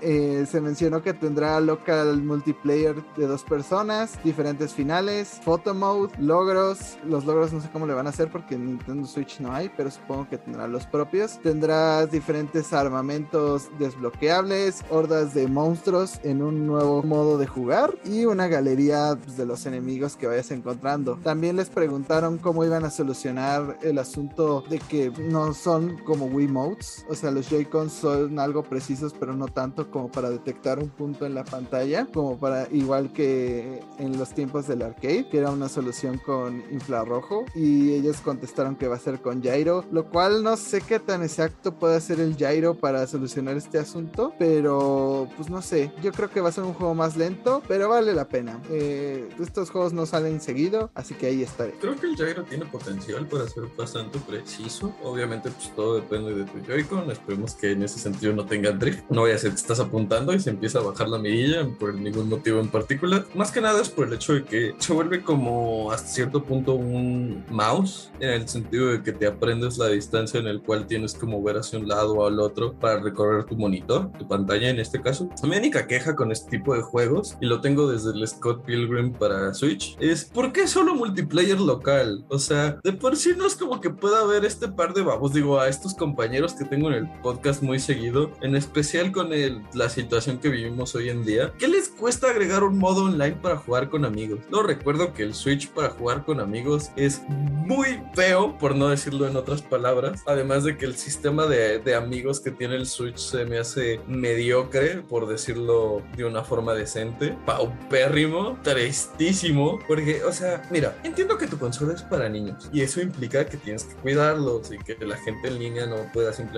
llegar y hablar con tu morrito. Pero para eso hay un control parental, chingada madre. ¿Por qué no le puedo mandar un mensaje a mi amigo que estoy viendo online y decirle, métete a la arena de Smash, carajo? Alex Intec, no te compres un Switch, no va a funcionar. y con respecto a lo que dijo Lucy, los stickers son nuevos. Pero pues es un juego de 25 dólares. Yo siento que solamente si le va muy bien le van a implementar online porque ya de por sí es un milagro que saquen el juego en las condiciones en las que lo tienen. Pero si nadie tiene algo que agregar, que decir, calle ahora o Yo me no, hable ahora o calle para siempre. Supongo que podría agregar que creo que soy el único en este podcast que no está particularmente interesado en este juego, la verdad. Boo. Este, por mucho que traiga otro montón de características como el multiplayer local y múltiples finales y un modo de fotografía y un modo horda. Si acaso el modo horda me llama la atención, pero aparte de eso creo que no estoy como muy fijado en este release, lo que sea de cada quien, por mucho que los juegos de maquinitas sean la onda. Para ser justos, y no estoy diciendo que sea algo malo, ¿no? O sea, cada quien tiene su llenadera en el sentido de videojuegos, pero pues nuestro compañero Diego aquí ya está satisfaciendo su necesidad de shooters a base de Destiny 2 y Warframe. Entonces es entendible que no le llame tanto la atención este juego de Railing Shooter, porque pues, en Warframe ya tienes modo sorda. Destiny no lo conozco, o sea, es un tema que desconozco, siempre lo he querido jugar, nunca me he sentado a jugarlo por alguna extraña razón, pero pues ahora sí que es cada quien. Sin embargo, si quieren sentirse algo retro, si son como Jaime y yo que, que iban al cine y aprovechaban para pasar las maquinitas y las ven con nostalgia, pues bueno, esto es una buena patada a la nostalgia, ¿no? Cabe mencionar que yo me hice más fan de este género por un juego que la comunidad de Resident Evil odia, pero a mí me gusta. Resident Evil Umbrella Chronicles a mí sí me gusta porque pues me recordó House of the Dead y la neta está muy chido. Al menos el 1 deberían de jugarlo, sobre todo porque tiene muchas historias de Resident Evil que usualmente no vemos en los juegos.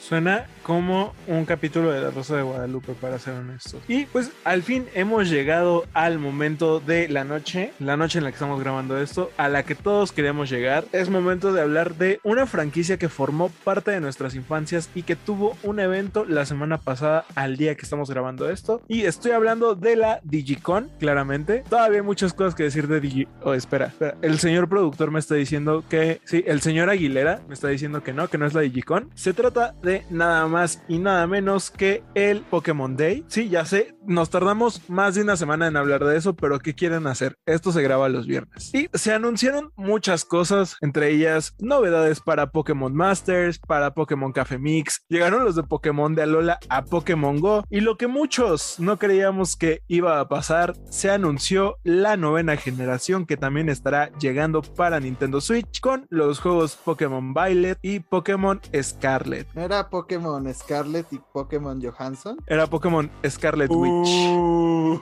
Bien contado, era un buen chiste. Era. Qué bueno que eres periodista y no comediante. Soy un payaso de la noticia. eres un payaso, pero de rodeo. Pero vimos muchas cosas en este tráiler, mini tráiler, más un teaser que otra cosa. Eh, ¿No vamos a pudimos ver algunas. todo lo que salió antes? ¿Qué salió antes? O sea, Pokémon de LOL en Pokémon Go. Bueno, hay gente que sí le interesa Pokémon. Pokémon de Alola en. Pokémon Go, así es, ya se pueden hacer con su Poplio en Pokémon Go. De hecho, hace rato vi a mi papá estar atrapando un Poplio, me dio mucha ternura porque a mí me gusta mucho ese Pokémon. Además de que han llegado nuevos este, personajes a... eh, ¿Cómo se llama este juego de móvil que nadie juega? Pokémon, Pokémon Masters, Masters. y sí juega un chingo de gente. Por pero 2.5, Pokémon por, por el aniversario 2.5. que por cierto lo pusieron en el broadcast como Pokémon EX Master porque ya se percataron que si ponen el X al final dice Pokémon Master Sex. Eso explica por qué hay cuatro Cintias, dis- Cintias distintas en ese juego. Y me disculpan, tengo que descargar algo en mi tablet. Además dieron Este, una... Bueno, Lucy se acaba de ir a descargar algo por propósitos académicos. Dieron un Bueno. chingo de gemas que pues en ese juego son muy raras, ¿no? No son tan raras, el problema es que como todo gacha, pues los personajes que obtienes son al azar en estos pools, lo cual implica que si quieres sacar un personaje en específico, en mi caso Cintia, pues bueno, te vas a gastar muchas gemas, ¿no? Te regalaron bastantes gemas por este aniversario, también anunciaron algo para el Pokémon Unite, Mix. bueno, Pokémon Café Mix, que creo que fue el hecho de que ahora vas a tener, tener a un Pelipper Eats, bueno, un Uber Eats de Pelipper, un Rappi, este, para que vaya a entregar comidas de tu café a los Pokémon que son muy flojos como para ir al café. Y algo, alguien recuerda que anunciaron para Pokémon De mí Unite? no vas a estar hablando, Lucy. Para Pokémon Unite anunciaron a Jupa, ¿no? A Jupa Cierto. y a Duraludon como personaje jugable que a la gente se emocionó mucho por Duraludon. Sí, porque a nadie le importa Jupa. Güey, en su película era odioso. Nadie quiere a Jupa. Jupa siempre es odioso. Lo único que hizo bien fue abrir portales en Omega Rubí y Alfa Zafiro para que atraparas otros legendarios que no eran Jupa. Ni siquiera eso lo hizo bien porque fue una excusa barata de Game Freak para poner un pinche portal culero y ya no diseñar islas para cada personaje legendario. Bueno, aunque vi que la gente se emocionaba con Jupa porque su poder especial es crear aros en el, en el escenario y pues transportar a tus Pokémon a zonas específicas y a, no sé, supongo que para la estrategia está bien. Pero lo importante de, de los otros juegos que no son los que Arati iba a comentar, En después, términos de League of Legends, para nuestros escuchas, Jupa es un Rice. es una Araiza. Pero bueno, eh, Diego Araiza, que diga Diego, se molestó. el punto es que luego llegaron los juegos que importan, pero no tanto como el que vamos a hablar después, que a mí sí me importaron, que fue la actualización de Shaming, que pues La liberación del evento misterioso. Ajá, pero ¿dónde Para está? Brilliant Dharma y Shining Pearl, cabe mencionar. ¿Dónde está Es Darkrai? como la única persona viva a la que le importa Shaming. No, es, lo que me importa no es Shaming. Lo que me importa es dónde está Darkrai. ¿Dónde chingados está Darkrai? Ese es el evento que sigue después. Ya me cansé. ¿Por qué lo tienen que segmentar, chingada madre? Porque así siempre han sido los eventos de Pokémon, así eran Me vale. hace 10 años. Me vale. Ilka, dame a Darkrai. Ahora. Mira el lado positivo, vas a poder hacer Shiny Hunt de Darkrai. Exacto, porque está abierto para que lo puedes cazar. Y también hubo una actualización para Arceus, la cual nos dio raids aún más poderosas de ciertos Pokémon alfa. Vimos unos Electrodes, vimos que Zorua ya aparece en partes que no debería de aparecer. Y vimos una horda de Zorwarks. De Lucis Alphas, Alpha. que eso. de zorras blancas. no de brujas blancas, porque esos no aparecen en los juegos que tienen que aparecer de zorras blancas. Pero pues sí, la gente esperaba más, bueno, al menos yo esperaba una actualización más choncha para Arceus, pero ustedes... Yo esperaba un DLC. Ajá, o sea, igual que pedo Game Freak. ¿Qué? Pinche pedo. ¿Dónde está mi DLC de Arceus? ¿Dónde? En lo que sale el DLC, pueden poner en el menú de regalo misterioso Arceus Adventures sin espacios y les van a regalar un montón de cositas. Chica. Pero sí, tiren DLC para el juego. Esas pokebolas sí son muy raras. Entonces sí bájenlo. Bueno, ahora sí vamos a a lo que de verdad importa, a lo que de verdad me hizo gritar y espantar a alguien que se estaba bañando. Y es el anuncio de Pokémon Scarlet y Pokémon Violet, que es de las cosas que yo dije que no iban a pasar en este Pokémon Day. Yo dije, oh, van a anunciar un DLC para Pokémon Arceus, porque es muy pronto para una novena generación. ¿Y qué hicieron? Me callaron el hocico. Me callaron el hocico. Y la verdad es que este juego parece que va a ser todo lo que no pudo ser espada y escudo. Se ve que pues todavía le falta mucho o varios meses de desarrollo por lo menos, pero por las animaciones que vimos donde hay Pokémon más detallados, donde se ve que va a ser, van a ser zonas abiertas como en Pokémon Arceus. Y de hecho sí dijeron que va a ser su primer juego en un mundo abierto totalmente. La verdad hubo cosas que me emocionaron, hubo cosas que me gustaron. Ahorita está esto de que va a ser una región otra vez en Europa, una región basada en España. Olé, tío. Ya dijeron que la Rosalía va a ser una líder de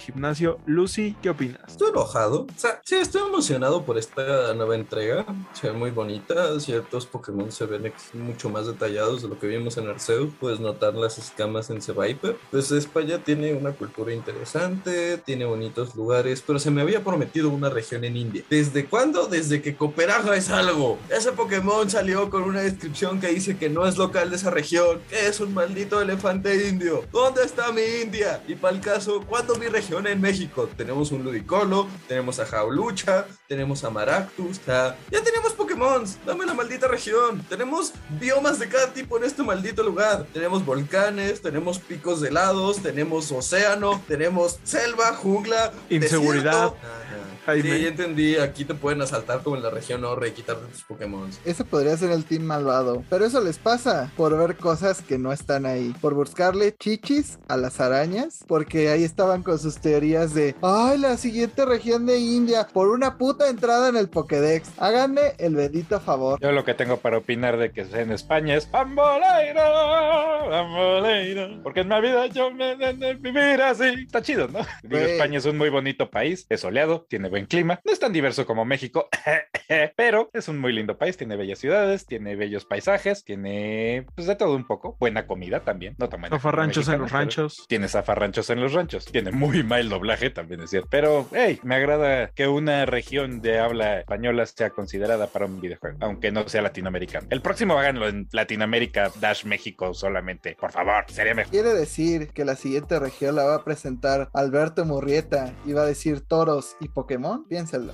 Conforme a la nueva generación, yo estoy feliz. Yo la amé. Yo tengo un nuevo amor en mi vida. Se llama Fue Coco. Y es un cocodrilito de fuego. Entonces lo necesito ya. Game Free. Es más, ya, ya olvídate de Darkrai. Olvídate de todo lo demás. Necesito ese maldito plushie de Fue Coco. Ya. Lo necesito en mi vida. En el tiempo en el que jugaba Pokémon y pues en el tiempos posteriores en los que todavía veo diseños y veo a mis amigos jugar y etcétera, etcétera, siempre he estado seguro de que acabaría siendo un en- entrenador de tipo Pokémon si acabar en un gimnasio. Y pues él fue Coco, lo único que hace es confirmarlo, porque sí, fue Coco es amor, Vía fue Coco. Y dije, ese es el único que vale la pena de los tres. El otro es un pato con una boina y el otro es un gato color verde, que los furros ya demacraron, maldita sea. Para mí, la opción es fue Coco, fue Coco es amor, es un cocodrilito, está bien bonito. No lo hagan fuego peleador por el amor al cielo, es lo único que les pido. Si estos dos Pokémon demuestran ser lo suficientemente interesantes, yo voy a ir por un fue Coco. Debería mencionar que el único. O sea, yo también soy Team Fue Coco. Lo amé desde que lo vi. Fue amor a primera vista. Lo adoro. Espero que no evolucione en algo hediondo. Y si lo hace, pues será Fue Coco por el resto de su vida. Pero el único motivo por el cual me lo pensaría, y no lo estoy haciendo, pero si me tuviera que pensar, sería el Quaxley. Solo porque parece. me recuerda un poco a este protagonista de, de Jojo, cuyo nombre se me escapa en este momento. Yosuke. Yosuke, me recuerda a Yosuke, entonces espero que si evoluciona tengo un stand detrás. Yo a Quaxley lo veo más como tipo torero, o sea, con este gorro que se ponen los toreros. Y aparte está así como muy recto, como si tuviera del otro lado su capote. Entonces yo espero que vaya a evolucionar en Sé que ser torero, poner el alma el ruedo, no importa lo que se venga, para que sepas que te quiero como un buen. Ah.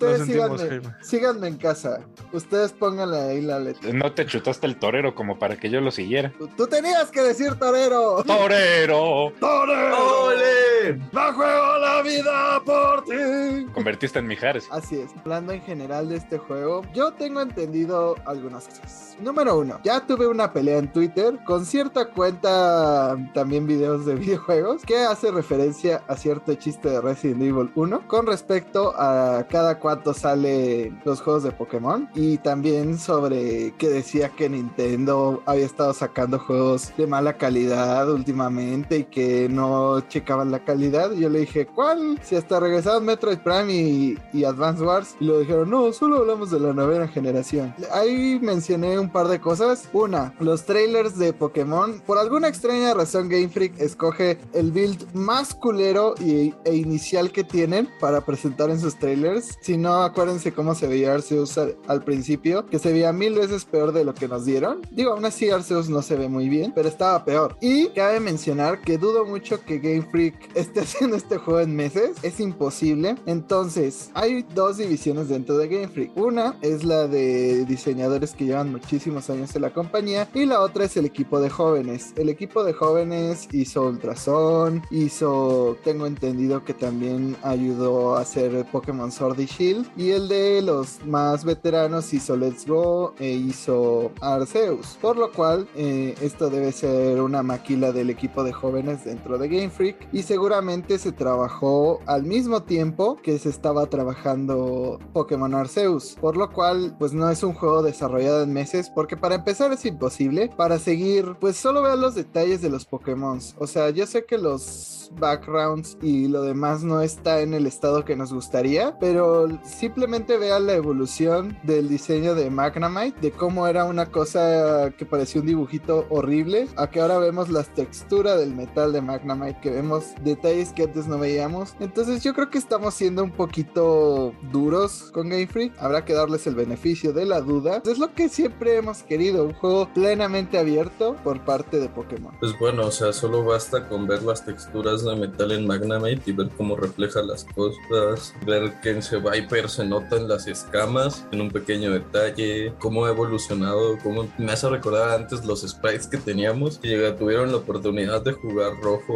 eh, y azul o rojo y verde, no sé cuáles se hayan tocado, inclusive estas versiones que llegaron a la eShop del 3DS, pues bueno, o sea, el juego acá, o sea, tan solo vean a Golbat, el cómo ha cambiado, o sea, voltean a ver al Golbat original y vean el Golbat que sale en Legends Arceus y se van a dar cuenta del gran y enorme progreso que hemos tenido. Eh, por otra parte, como dice Jaime, creo que este fue un desarrollo en paralelo. Cabría decir que los bloques fundamentales de los dos juegos parece ser la misma, o sea, la base del código parece ser la misma. Entonces no me sorprendería que estos dos equipos hayan trabajado juntos para lograr esto. La premisa es muy similar en el sentido que es un juego de Pokémon en mundo abierto donde los Pokémon pues están en su ambiente natural, ¿no? Moviéndose por ahí, felices o enojados si eres paras. Definitivamente no es un juego que yo sienta rocheado. Y pues recordar, ¿no? Es este, este es solo el primer trailer, ¿no? El desarrollo de los juegos continúa. Recordemos que este juego viene para, ¿alguien me recuerda la fecha? Invierno, no hay mes exacto. Dijeron Solo, invierno. dijeron solo 2022, pero es Game Freak. Va a salir en noviembre, porque siempre salen en noviembre. Y estamos en marzo, eso implica que si consideramos el tiempo de empaquetamiento normalmente comienza alrededor de dos meses antes del lanzamiento del juego, estamos hablando de todavía de unos 6, 7 meses de desarrollo de este, de este juego, ¿no? Entonces sé que va a mejorar, el juego se ve increíble, espero que pues tenga una buena historia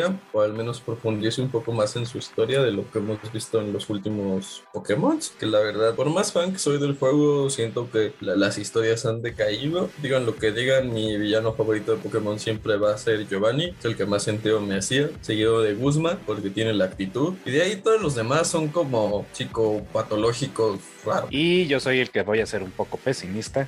Haya sido un desarrollo en paralelo o no, yo no tengo mucha fe. Yo siento que se va a acabar el, sueño, el bello sueño que fue Legends Arceus y vamos a regresar al clásico estilo de juego. Mundo abierto, sí, no se ve tan mal por lo pronto, pero es Game Freak. Game Freak la ha cagado antes, la ha cagado mucho antes. Nunca hay que subestimar su capacidad para meter la pata. A lo mejor y acabamos regresando al estilo de peleas que hemos tenido los últimos 20 años. Ojalá que el mundo abierto y el éxito de Legends Arceus me demuestren que estoy equivocado y salga un juego de Pokémon que sea interesante para todos, incluido yo, que soy la persona más escéptica con, este, en cuanto a Pokémon se refiere, que sea un juego que mis compañeros que sí juegan Pokémon puedan disfrutar y se metan y se claven y estén bien contentos y lo jueguen un mes seguido sin parar como lo hicieron con Legends Arceus. Eso es lo que quiero, pero de lo que quiero a lo que creo que va a pasar hay un trecho porque la verdad es que yo sí creo que el juego no va a acabar siendo muy bueno. Vamos a regresar al clásico, ve a los ocho gimnasios, consigue las ocho medallas, parte de la madre de la Elite 4, felicidades, eres el campeón, a lo que sigue. Mira, a final de cuentas, si tenemos esta variación de leyendas Arceus y la serie principal, pues con que saquen otras leyendas, Jojo, leyendas, you name it, va a seguir siendo muy bueno. Por leyendas Rayquaza o algo así, pero realmente es lo que necesitamos que continúe la serie Legends, yo creo que sí lo van a hacer porque pues van a ver el ridículo éxito en ventas que obtuvieron con Leyendas Arceus, a pesar de que solo es una versión. Esto sí es algo que no me gustó. Esperaba que ya se dejaran con la mamada de dos versiones, pero pues les gusta el dinero. Pero creo que en cierto punto sí han tomado en cuenta las críticas para hacer las cosas diferente.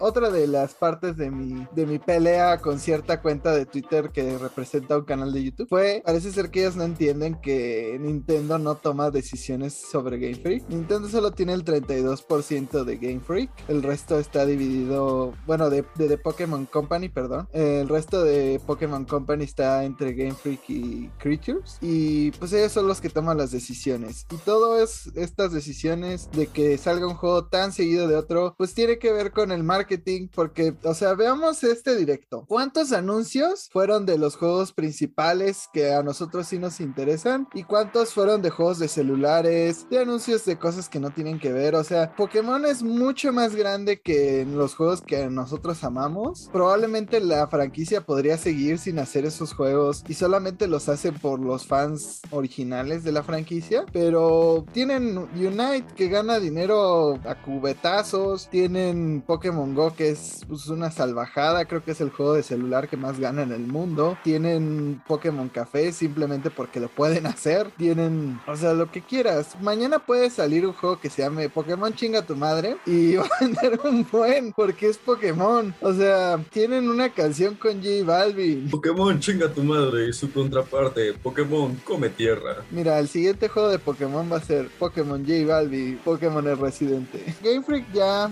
va a otros, a otros intereses, no les interesa ya tanto el juego principal, sino que haya más monitos para tarjetas, para el anime, para las películas. O sea, hasta el principio nos hicieron la broma de que salía un policía yéndose de las oficinas de Game Freak y todo el mundo pensaba que el gran anuncio iba a ser Detective Pikachu 2. Ahí nos damos cuenta que Pokémon, los juegos que conocemos, es una pequeña parte del gran negocio que es todo lo demás. Entonces por eso nunca va a haber como un gap de cuatro años como con Zelda en el cual no tengamos un juego de Pokémon. Mi única queja en este momento es que los protagonistas son demasiado genéricos. Realmente los uniformes de escuela se ven horribles. Y pues la ventaja que tenemos aquí es que pues los últimos juegos de Pokémon han dejado bien en claro que el personaje es personalizable, entonces lo más probable es que hayamos visto como la plantilla y eventualmente tú le vas a poder quitar, mover, poner lo que quieras. Está basado en España, yo lo que quiero es que el- es vestirlo de conquistador, ponerle una pinche armadura acá bien mamalona y una espada y todo. No, pero no va a tener suficientes peinados afroamericanos, entonces va a ser un fracaso para la gente de color. Aquí hay algo que quiero discutir y es que los logos siempre muestran la mecánica de cada juego. Lo vimos en la sexta generación con la mega evolución, el símbolo de la mega evolución estaba en el logo, en la séptima estaba el de los movimientos Z y aquí en este logo vimos una estrella. ¿Ustedes qué creen o qué les gustaría que fuera esta nueva mecánica? Diego? Uy, agua, una estrella. Uh. No, la verdad es que yo creo que es parte del logo sin representar nada. Una estrella es algo como muy genérico. Ni modo que en una de esas salgan de que, sí, nueva forma para los Pokémon. Pokémon estelar. Jalas poderes cósmicos, poderes, ¿no? Y le subes los stats a tu Pokémon y tu Pokémon se vuelve como el Alien X de Ben 10 y puedes ver las estrellas adentro de tu Pokémon. Y por el amor a Dios, Game Freak, esto no es una idea. No estés escuchando esto, por favor. La verdad es que yo no creo que vaya a significar nada y eventualmente veremos que el gimmick tiene absolutamente nada que ver con la estrella. Pero una vez más, yo soy el escéptico. Lo chistoso curioso de lo que dijo Diego es que hay un ataque que se llama poder cósmico y efectivamente sacas el poder de las estrellas y te suben los stats. En cuestión a la mecánica que espero, no sabría qué tendría que ver la estrella. Es, es algo que medio hemos visto ya en, en otras mecánicas. Recordemos que pues, las megapiedras como que cayeron del cielo después de que se disparó esta como arma genocídica. Este también la pues no sabría qué pensar acerca de la estrella. Lo que no me sorprendería y hasta cierto punto me gustaría tener la razón, una implementación de estos movimientos que vimos en Legends Arceus de modo fuerza, modo velocidad, pero me gustaría que lo profundizaran. Pero si solo pido, por favor, se lo ruego a Dios, que sea lo que sea que metan, no sea una pendejada como los Dynamax. Va a ser el canal de las estrellas, nuestro canal. Pero ya hablando en serio, seguramente será alguna dinámica que involucre multiplayer, igual que las Dynamax, porque Pokémon tiene que forzar el multiplayer de alguna manera. Seguramente será algo como que juntes piezas de la estrella o que puedas tener combates de 5. Tal vez ahora hagan a los Pokémon chiquitos, ya los hicieron grandotes. O sea, es ridículo ya con lo que Minimax. Minimax. Voy a sonar como toda la comunidad de Game Freak que siempre pide lo mismo. Las mega evoluciones a todo mundo le gustaban. Deberían dejar eso y ya. Que se queden con lo que ha funcionado de la franquicia, que son las formas regionales que a todo mundo le han encantado. Si no vean al cabeza de pan, que es la cosa más linda del mundo. Después de Fue Coco. E inútil, no olvidemos inútil. Pero Fue Coco tiene oportunidad de no serlo. Y eh, también está, pues, Bullpix Alola. O sea, hay muchas cosas que reivindican a Pokémon que antes no eran tan útiles. En- Creo que es una gran mecánica. Y las mega evoluciones también, porque agarraban a un Pokémon como Vidril. Y cuando mega evolucionaba era un powerhouse impresionante. Entonces, pues no sé, creo que eso me gusta más porque le da nuevos chances a Pokémon que antes nadie escogía, que nadie quería y se ven mucho mejor. Y además es un chance más de que tengamos a Mega Flygon. Hazlo, Game. Mega Flygon nunca va, nunca va a suceder.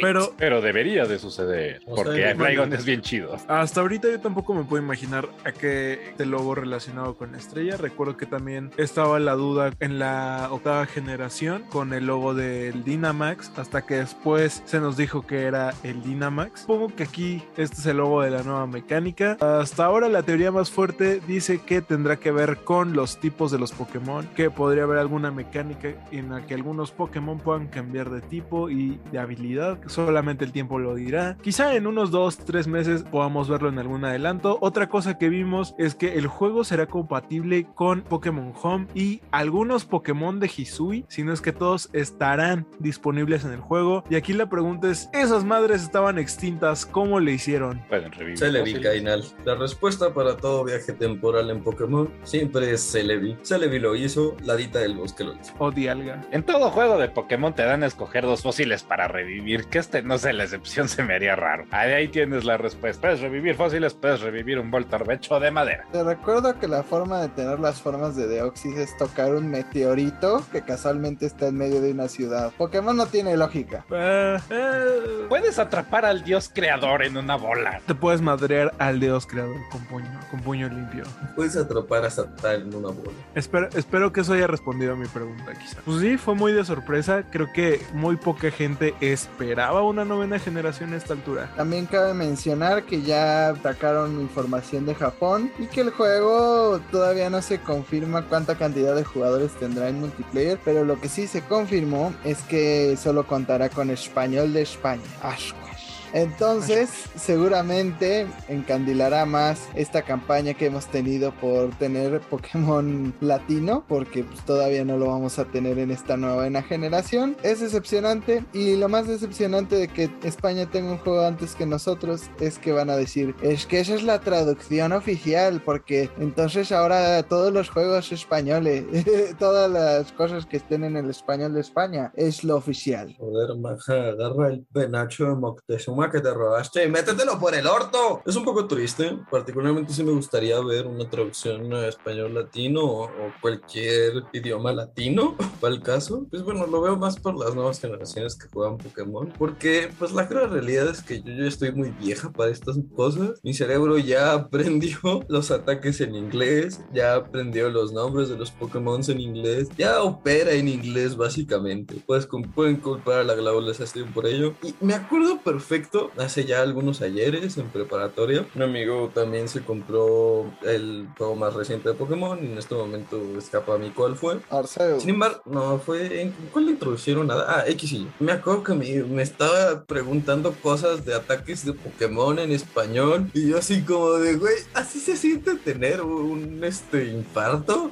Te escucho tus palabras, hacen sentido, pero no estoy comprendiendo un carajo de lo que me estás diciendo. ¿Qué coñas es ascuas? ¿Qué carajo es tortazo? También algo que se confirmó es que no van a estar disponibles todos los Pokémon. Aquí creo que sí se puede entender por el detalle que hemos visto que van a tener algunos de ellos. No porque se tardaron seis meses programando el pinche pasto. Entonces aquí, aquí sí te lo perdono Game Freak. Tienes excusa. Aquí sí pasa. Yo al principio estaba muy en contra de que no saliera la National Dex, pero ahora me gusta que escojan ciertos Pokémon para ciertas regiones, que se sienta más como la vida real, de que evidentemente no en todos la en todos los países vas a encontrar todas las especies y pues les quita tiempo de desarrollo de estar programando 800 mil criaturas. Entonces siento que pues sí está bien, es una experiencia un poco más curada. Digo, entiendo las personas que quieren tener su Pokémon favorito en cada juego, pero también te obliga a experimentar y eso siempre es algo bueno. Acabo de Vaya, vaya, con que te gusta experimentar, Jaime. Hay formas más sencillas de salir del closet, pero va. Tom Cruise jamás lo hubiera esperado. No voy a hacer ningún chiste incorrecto. Porque ya los hicieron todos, cabrón. o sea, para- si, si para este punto llegaron y nos han ofendido, es que ya van a soportar cualquier chiste. Y el programa del día de hoy terminó, igual que terminaron mis ganas de... No, ya. Y el programa del día de hoy terminó, así como Jaime no ha terminado de pagar su PlayStation 5 y tampoco ningún juego de ella. Chicos, Pues ya los pagué. los pagaste, pero no los terminaste. Chicos, compartan sus redes, por favor. A mí me pueden encontrar como Lucy Sky High en Twitter y como el hecho Room 7 en Instagram. Ahí los espero para que me digan qué starter van a escoger. Y si Sprigatito ya fue suficientemente funado. A mí me pueden encontrar tanto en Twitter como en Instagram como el RB García. Dejen de funar a Silgatito, por el amor a Dios. Sprigatito. Esa cosa. A mí me pueden encontrar como Jaime Higuera en Facebook, como arroba redjames-bajo en Twitter y como Jaime Higuera 100 en Instagram. Según nuestra pequeña encuesta que hicimos en Instagram, síganos en Instagram para participar en estas dinámicas. Hubo 12 personas que escogieron a Fue Coco, eligieron bien. Solo 6 escogieron a Sprigatito y nadie quiso a Quaxley. Pobre Pat. Pero sí, díganos, usen el hashtag Team Fue Coco para expresar por qué Fue Coco es el mejor inicial de todos, o al menos de estos tres, o si están en otro team y díganos por qué su opinión está mal. Recuerden que también pueden seguir las redes sociales de Glitchivisión como